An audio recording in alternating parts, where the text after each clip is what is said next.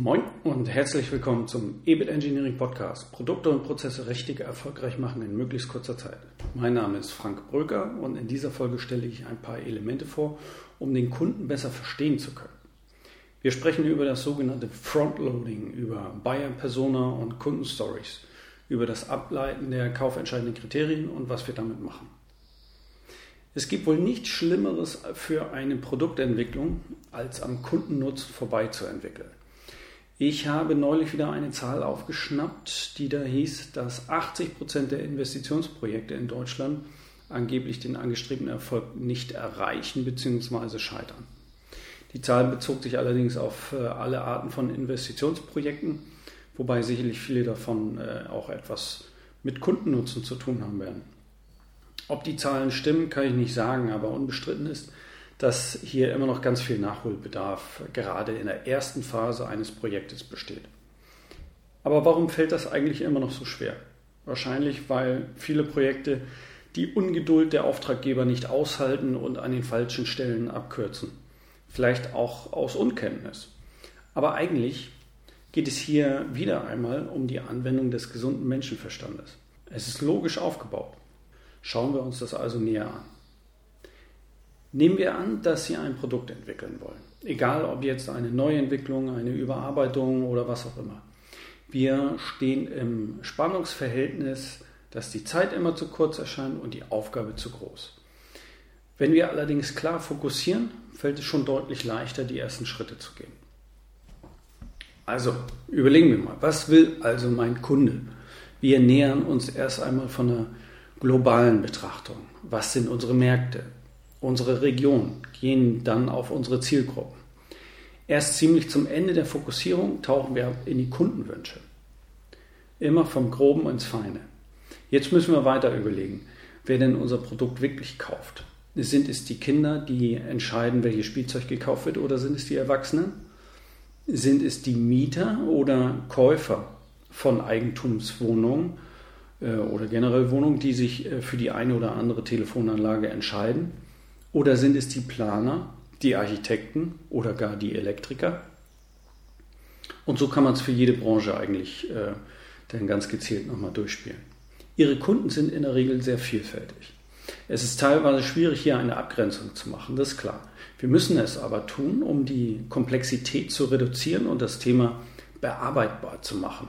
Am besten schauen Sie sich zunächst nur die Kunden an, die 80 Prozent Ihres Umsatzes ausmachen. Sie wenden also das Pareto-Prinzip an. 80% Umsatz von ca. 20% der Kunden.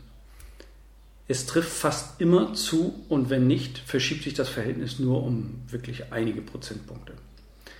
Sie stellen sich also laufend folgende Fragen und erst zum Ende gehen Sie noch einmal ins Detail. Fragen wie, wer kauft denn überhaupt mein Produkt? Sind das Endverbraucher? Sind das Händler? Sind das professionelle Einkäufer in großen Konzernen? Sind das zum Beispiel technikverliebte Techniker? Wer ist das? Wer trifft die Entscheidung und was bewegt meinen Kunden? Welche Emotionen beschäftigen meinen Kunden vor, während und nach einer Entscheidung? Gibt sicherlich noch zahlreiche weitere Fragestellungen, aber so alle in der Art und Weise. So kommen Sie nach und nach ziemlich exakt zu einigen wenigen fiktiven Personen, die ihr Produkt dann gegebenenfalls kaufen wollen. Eine sogenannte Buyer Persona. Dieser geben Sie jetzt ganz detaillierte Eigenschaften, wie einen Namen. Wolfgang zum Beispiel, 55 Jahre alt, verantwortlicher Bereichsleiter und Budgetverantwortlicher für einige Millionen Euro Investitionsvolumen pro Jahr. Oder es ist Gertrud, 42 Jahre alt, die Hausfrau, die halbtags arbeiten geht, wenn die Kinder in der Schule sind, Mutter von drei Kindern, den halben Tag super genervt von den Blagen, super gestresst, aber trotzdem nicht ausgelastet, weil täglich grüßt das Murmeltier. Beide äh, gehen regelmäßig zum Sport, tragen lässige Kleidung, fahren einen vom Dieselskandal betroffenen VW und haben ein durchschnittliches Einkommen und so weiter und so fort. Geben Sie der Bayer-Person ein Gesicht, eine Story, einen Hintergrund. Wir haben bei uns im Büro fünf verschiedene Personen als Schattenschnitte, äh, sogenannte Avatare, in Lebensgröße an der Wand hängen. Wenn ich alleine bin, am besten noch spät abends, fühlt es sich schon fast äh, unheimlich an, weil es so scheint, als würden die Schattenschnitte in der Dämmerung des Abends lebendig werden. Da habe ich mich schon ein paar Mal erschrocken, weil ich dachte, dass jemand in den Raum gekommen wäre und dabei war es nur ein Schattenbild an der Wand, zum Beispiel der Entwicklungsleiter. Aber genau das soll es bewirken. Bauen Sie eine Beziehung zu Ihrem potenziellen Kunden auf. Geben Sie ihm oder ihr ein Gesicht, einen Hintergrund, freunden Sie sich quasi an. Bei Amazon soll angeblich immer ein Stuhl frei sein in den Meetings. Für den Kunden. Halte ich für nicht so effektiv, weil zu unkonkret. Machen Sie einen Ausdruck und hängen Sie sich den Kunden in Lebensgröße an die Wand.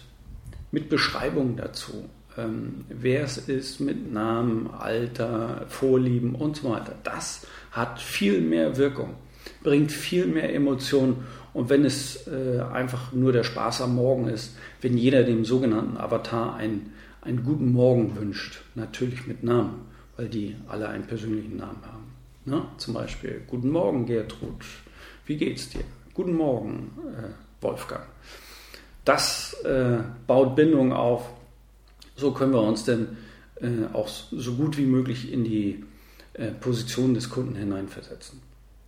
Wenn wir unsere Kaufentscheider kennen, geht es darum, dass wir uns Stories überlegen, wie der Kaufprozess wohl aussehen mag bei unseren Kunden.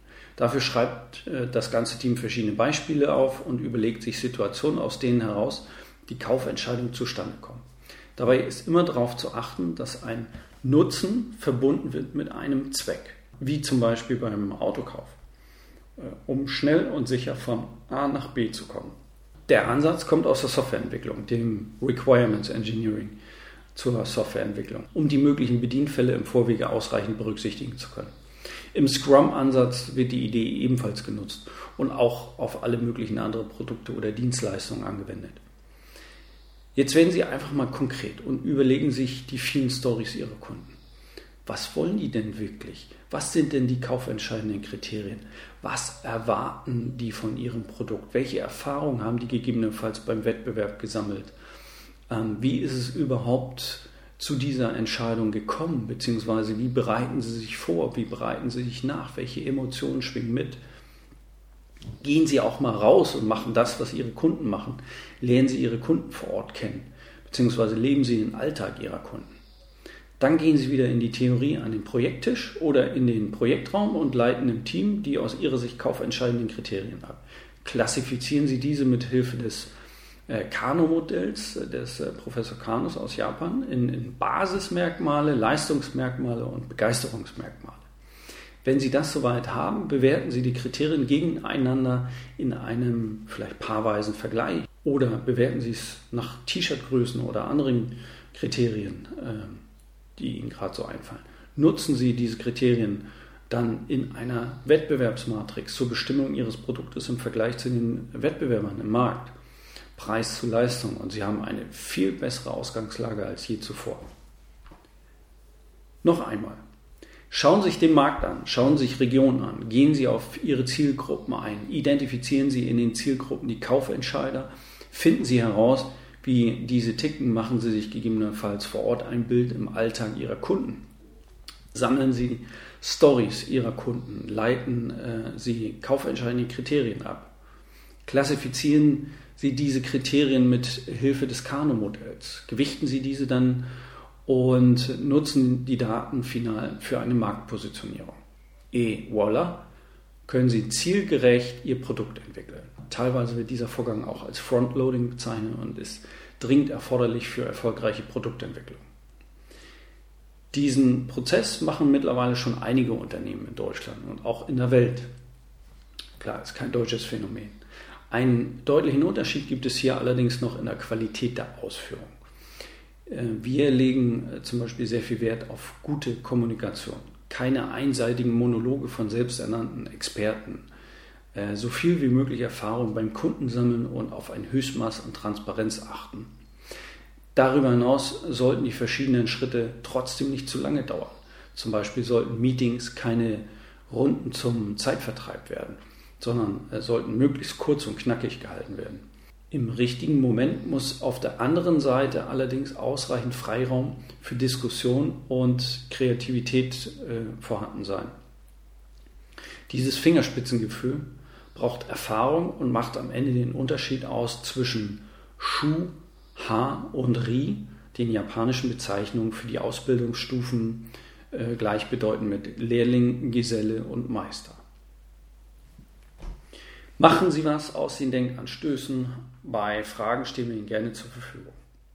Sollte Ihnen diese Folge gefallen haben, freuen wir uns über eine 5-Sterne-Bewertung auf iTunes. Wenn nicht, freuen wir uns auch über dieses Feedback, ähm, wenn es nur 4 oder 3 Sterne sind. Denn sollten Sie uns mit 5 Sternen bewerten, haben wir schon vieles richtig gemacht.